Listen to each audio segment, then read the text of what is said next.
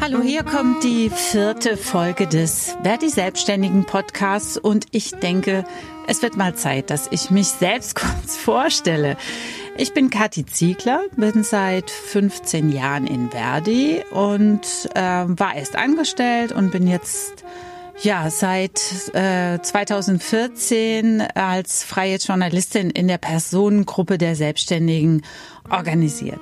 Damals haben wir zum ersten Mal die Bezirkskommission der Selbstständigen in Köln gegründet und äh, ja, deren Sprecherin war ich vier Jahre lang. Das gleiche haben wir auch auf NRW-Ebene gemacht. Und als Vorsitzende der Landeskommission Selbstständige habe ich NRW in der Bundeskommission der Selbstständigen vertreten.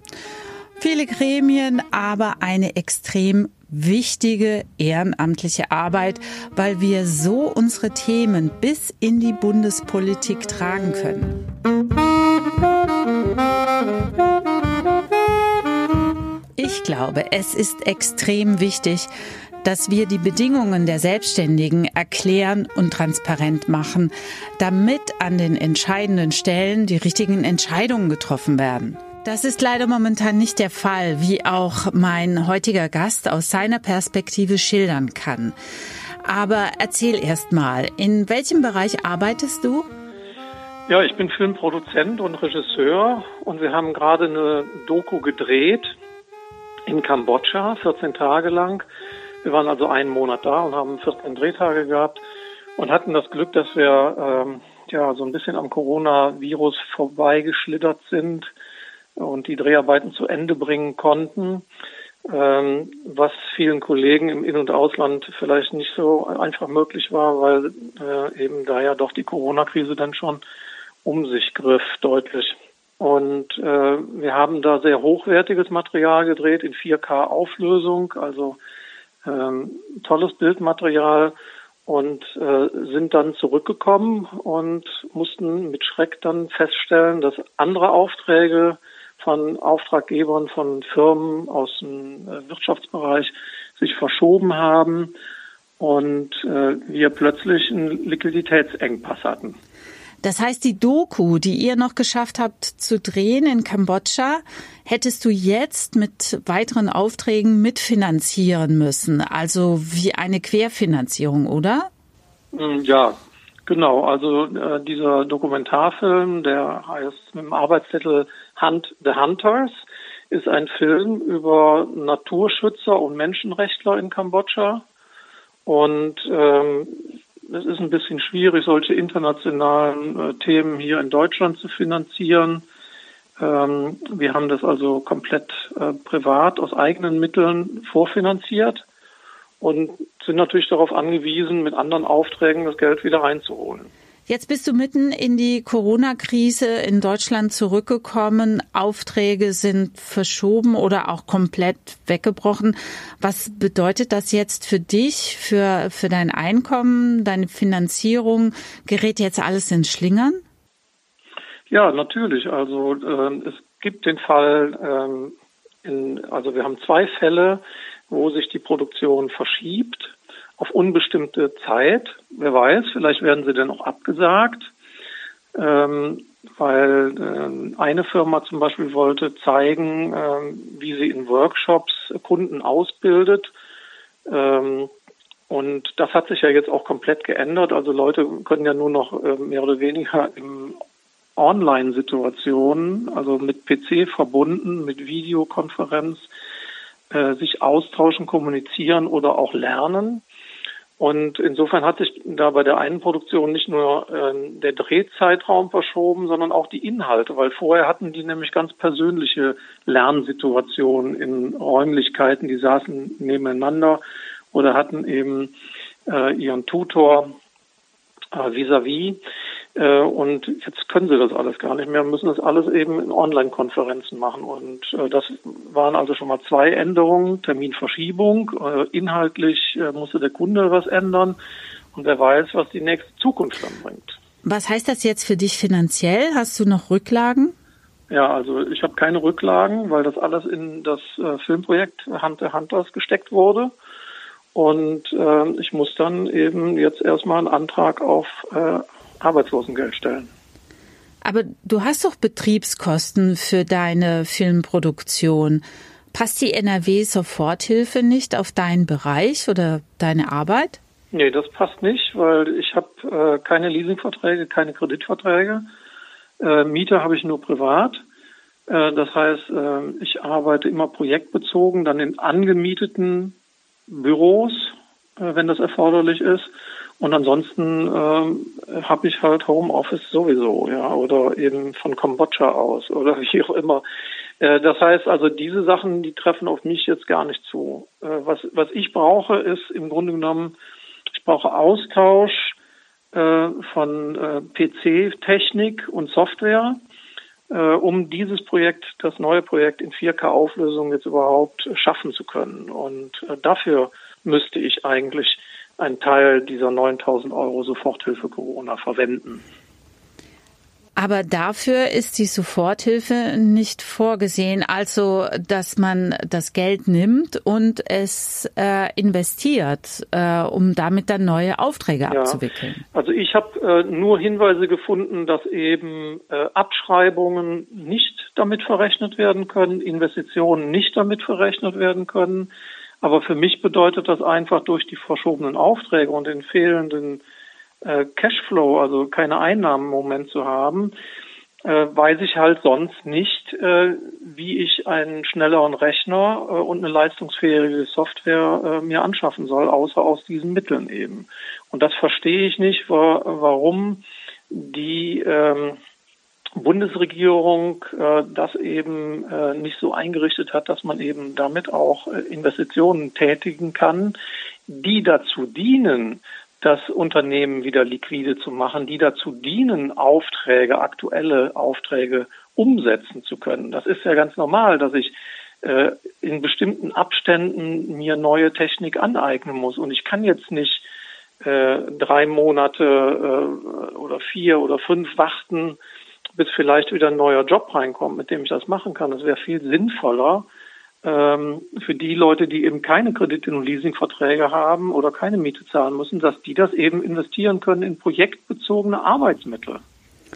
Wir, also wir Verdi-Selbstständigen haben die Forderung aufgestellt, dass Solo-Selbstständige nach ihrem Bedarf Mittel aus einem Nothilfefonds beantragen können, die zumindest 80 Prozent des durchschnittlichen Vorjahreseinkommens abdecken sollen. Wäre das für dich eine bessere Lösung? Äh, das hängt immer ganz davon ab, welchen ähm, Bezugszeitraum man dann nimmt, ja. Und ähm, weil es einfach die Frage ist, ähm, wie viel derjenige, die Person dann in dem Zeitraum vorher äh, verdient hatte. Wenn da jetzt in dem Moment jetzt auch der Verdienst niedrig war oder vielleicht in dem Monat gar nicht da war, äh, dann funktioniert das ja nicht, weil äh, dann habe ich ja keinen, da habe ich ja in dem Referenzzeitraum ähm, keine keine Umsätze gemacht.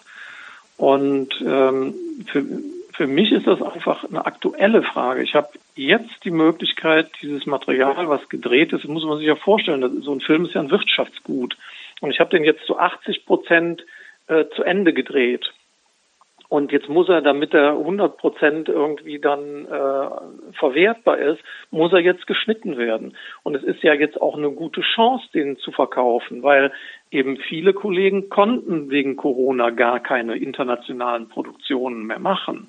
Wir haben dagegen Material, was in Anführungszeichen nur noch geschnitten werden äh, muss und dann als Rohschnitt auf den Markt den verschiedenen äh, Sendern oder Weltvertrieben angeboten zu werden. Und das kann ich nicht machen. Und das, äh, man, also man muss einfach mal so sehen, äh, so ein Film von 90 Minuten wird je nach Aufwand, ich sag mal, um da realistisch zu bleiben, äh, zwischen 400.000 und 500.000 Euro Umsatz gehandelt. Und ähm, das würde natürlich äh, eine lange Zeit denn, äh, halten, um neue Projekte und auch den Lebensunterhalt äh, vorzufinanzieren. Aber äh, dazu brauch, bräuchte ich jetzt das Geld. Und ich hoffe, dass da Korrekturen noch erfolgen von Seiten der Politik, weil man muss sich einfach nur mal mit den Leuten unterhalten, die das äh, in Realita äh, Tag für Tag machen in der Branche. Und die werden einem das sagen. Man kann, äh, ich kann Investitionen natürlich äh, ein bisschen schieben oder ein bisschen hinauszögern. Aber in unserem Fall äh, erfordert es jetzt eben eine Investition. Und wir, wir kaufen auch jetzt zum Beispiel, wenn wir es machen, wir haben es noch nicht getan, aber dann kaufen wir ja keine neue Workstation, sage ich mal, für 12.000 Euro, sondern wir kaufen Secondhand ein, ja, damit es irgendwie äh, trotzdem äh, vom Umsatz her handhabbar bleibt, ja.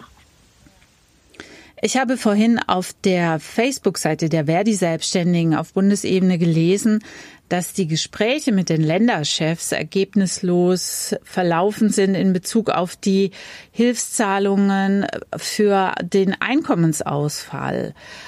Das ist jetzt der dritte Monat unter Corona-Shutdown-Bedingungen.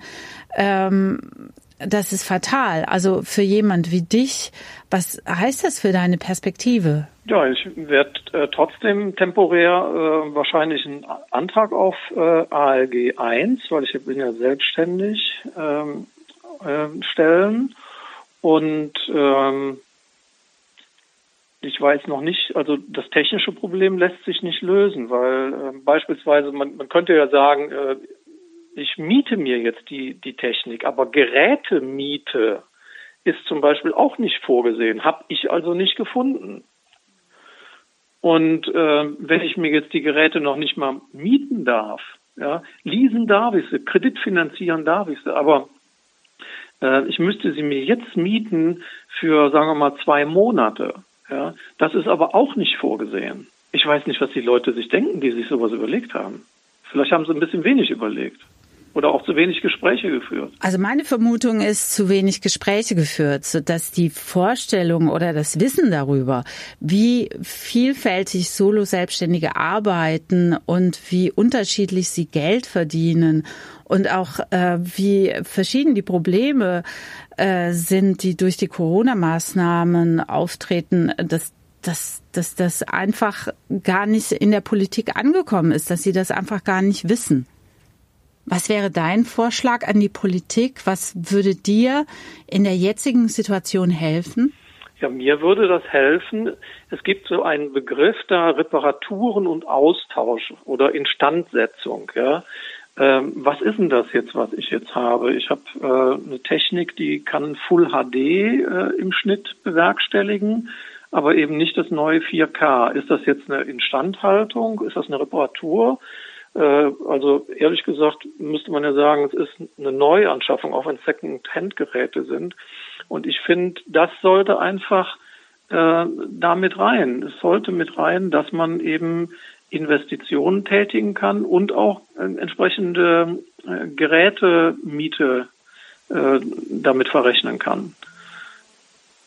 Das, das glaube ich, das äh, wird einfach helfen und äh, die Politik sollte da einfach äh, mit den entsprechenden Verbänden äh, der Medienbranche, der Filmbranche, äh, der audiovisuellen Medien äh, Kontakt aufnehmen und das abklopfen.